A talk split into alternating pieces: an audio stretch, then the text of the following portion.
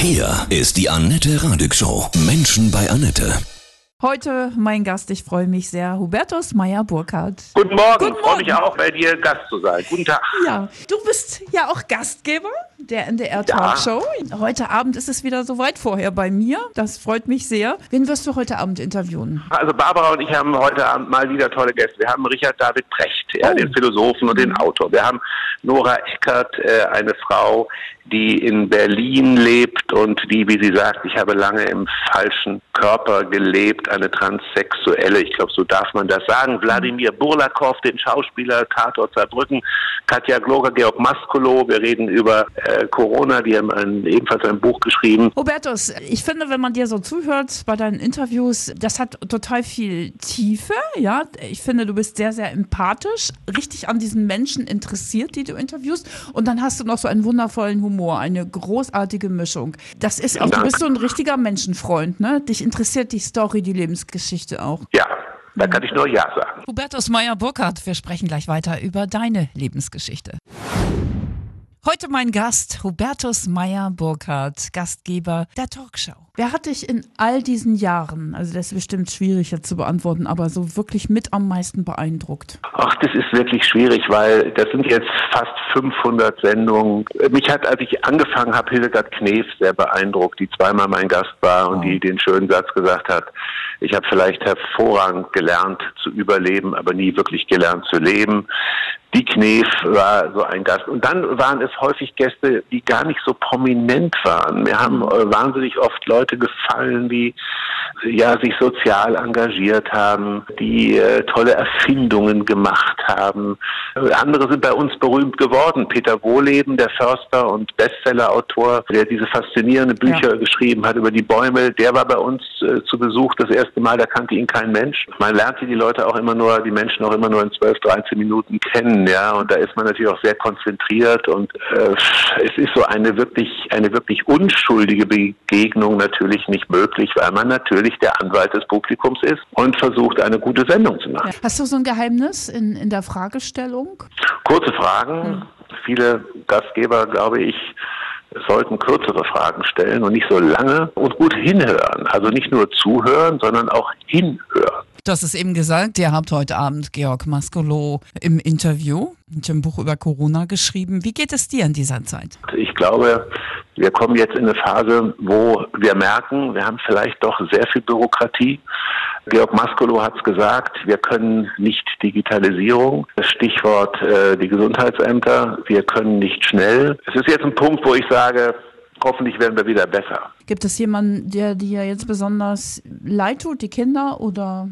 Mir tun die Kinder leid. Mir tun die Kinder wahnsinnig leid, die ihre Klassenkameraden nicht sehen können oder zu selten sehen können. Ich glaube, Kinder brauchen Kinder. Mir tun die alleinerziehenden Mütter leid, äh, die alleinerziehenden Väter natürlich auch, die Homeoffice machen und die Kinder zu Hause.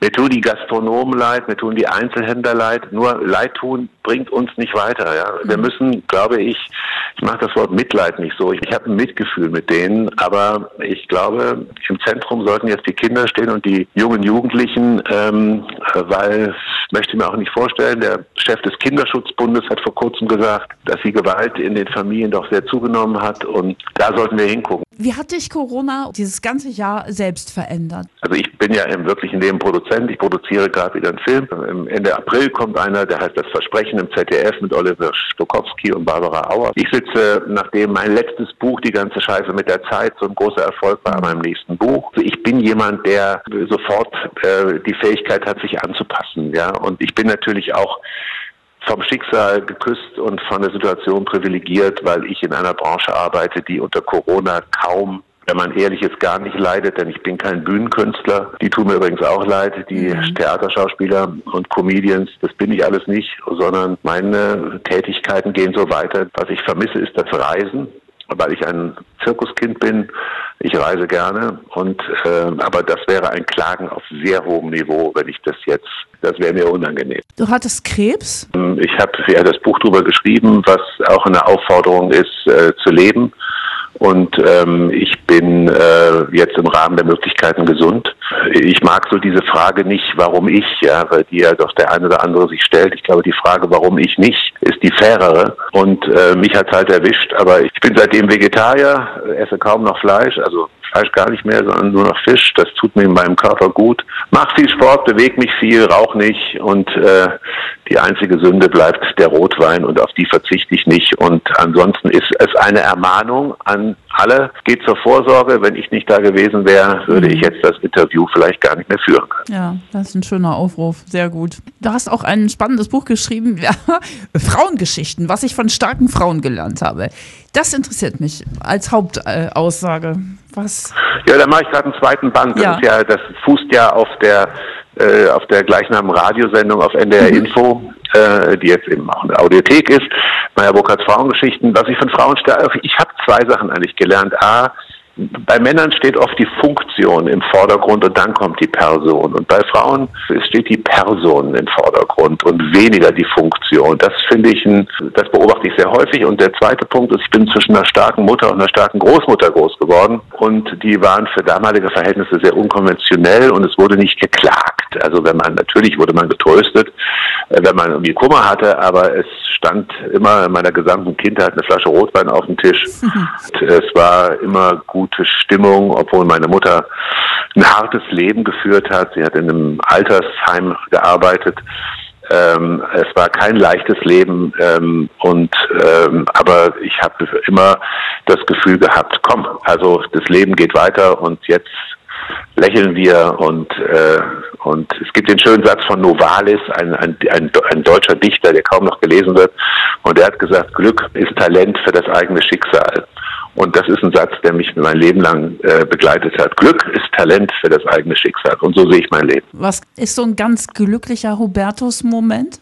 In Italien auf dem Marktplatz unterwegs. Ich bin gerne im ICE, ich bin gerne im Flugzeug, ich bin gerne auf der Autobahn. Ich bin, ich habe schon als Kind äh, bin ich immer zu, in den Zirkus gegangen in Kassel, wo ich ja aufgewachsen bin, die ersten 19 Jahre.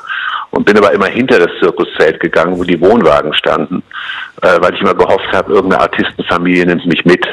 Und das hat sich bis heute nicht verändert. Also ich bin ein, ich bin kein Schollenmensch. Ich brauche nicht eine bestimmte Heimatregion, um glücklich zu sein, sondern ich bin gerne unterwegs. Und deswegen finde ich es gerade besonders traurig, dass ich keine Lesungen machen kann. Ich hatte äh, für das Buch die ganze Scheiße mit der Zeit an die 60 Lesungen, die sind natürlich alle abgesagt. Äh, das sehe ich zwar natürlich als vernunftbegabter Mensch ein, dass es nicht anders geht, aber traurig finde ich es schon. Aber du bist auch deine Lebensfreude, die du so auch verspürst, ne? Die du ja von deiner Mutter und Oma auch bestimmt so gelernt hast. Du lässt dich ja nicht unterkriegen. Denke ich, machst da äh, neue Pläne und denkst, das geht vor vorbei und dann geht's wieder los. Naja, unterkriegen ist ja langweilig. Also ich meine, ich habe jetzt halt diese Jahrzehnte, jeder hat sein Leben zu verwalten, seine Lebenszeit und der liebe Gott, der große Regisseur oben, der entscheidet schon von alleine, wann Feierabend ist. Also die Zeit, äh, die werde ich so schön und so gut und so sinnvoll und auch so empathisch verbringen, wie es mir möglich ist. Ich kann ja nicht darauf warten, dass jemand anders mir die Lebensfreude bringt. Äh, dafür muss ich schon selber sorgen. Und ich mache viel, was mir Freude macht. Ich habe eben, wie gesagt, bin, ich darf ja nur die Dinge beruflich machen, die mir Spaß machen. Das ist ja ein irres Privileg. Und dafür auch noch, damit auch noch eine Familie ernähren zu können, und zwar gut, das ist natürlich was sehr, sehr Schönes. Und da bin ich sehr demütig und dankbar, dass mir das so widerfahren ist in meinem Leben. Konzentriere mich auf das Jetzt, auf das Leben. Und wenn eine Krankheit wie Krebs das äh, einem etwas lehrt, dann gibt ja diesen wunderbaren jüdischen Satz, wie, wie, wie bringst du den lieben Gott zum Lachen, mach Zukunftspläne. Äh, Oder Woody Allen hat, glaube ich, gesagt, Zukunftsplanung ist das Ersetzen des Zufalls durch Irrtum. Also ich plane nicht so viel mehr. Ich äh, lebe bin sitze gerade hier in meinem Büro und gucke auf die Elbe. Ich habe ein, ein Büro am Hafen, in dem ich schreibe und, und äh, meine Filme produziere. Und äh, nach dem Interview gehe ich herüber und hole mir ein Krabbenbrötchen und die Welt ist in Ordnung. Sehr also cool. ich bin äh, da nicht so, ich lasse mich nicht durchhängen. Ich finde das nicht gut.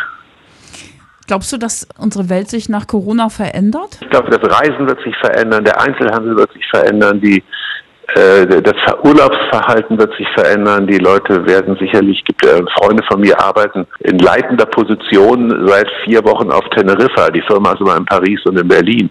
Also wir werden einfach sehr viel mehr Homeoffice haben als vorher. Wir werden sicherlich, wird eine Weile dauern, bis die Leute wieder mit Flugzeugen so hin und her mhm. fliegen, wie es mal der Fall war. Ist vielleicht ökologisch auch ganz gut, wenn es ein bisschen weniger wird. Jede, jede Pandemie verändert äh, die Welt danach. Aber wir können, glaube ich, froh sein, dass wir das Ganze in Europa erleben, mit doch einem ganz vernünftigen Gesundheitssystem. Wenn ich an die Menschen denke, die in Südamerika, Lateinamerika oder in Afrika das erleben. Ich glaube, da sollten wir doch auch manchmal dankbar sein für das, was wir haben und nicht immer nur sehen, was nicht klappt. Da wir ja vielleicht in Deutschland immer die Zukunft ein bisschen als Bedrohung sehen und nicht als Chance, bin ich eigentlich dafür zu sagen, lass mal gucken, was eigentlich vielleicht sogar besser wird und nicht nur schlechter. Genau. So? Hm. Das wird es. Ich wünsche dir von Herzen alles Gute, Hubertus Meyer-Burkhardt. Ja? Vielen Dank und ich äh, hoffe, viele von deinen Zuhörerinnen und Zuhörern werden heute Abend bei Barbara und mir zu Gast sein in der Talkshow. Würde mich sehr freuen und danke für die Einladung in deine Show. Alles Liebe. Okay. Ne? Vielen Dank. Danke. Tschüss. Ciao, Tschüss. ciao.